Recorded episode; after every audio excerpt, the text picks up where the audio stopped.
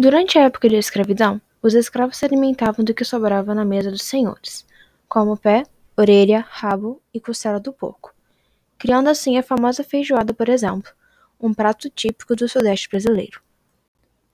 Os africanos tiveram um grande papel na culinária brasileira, introduzindo ingredientes como azeite de dendê, pimenta malagueta e leite de coco da Bahia. Eles nos ensinaram a preparar o acarajé e nos apresentaram feijão preto.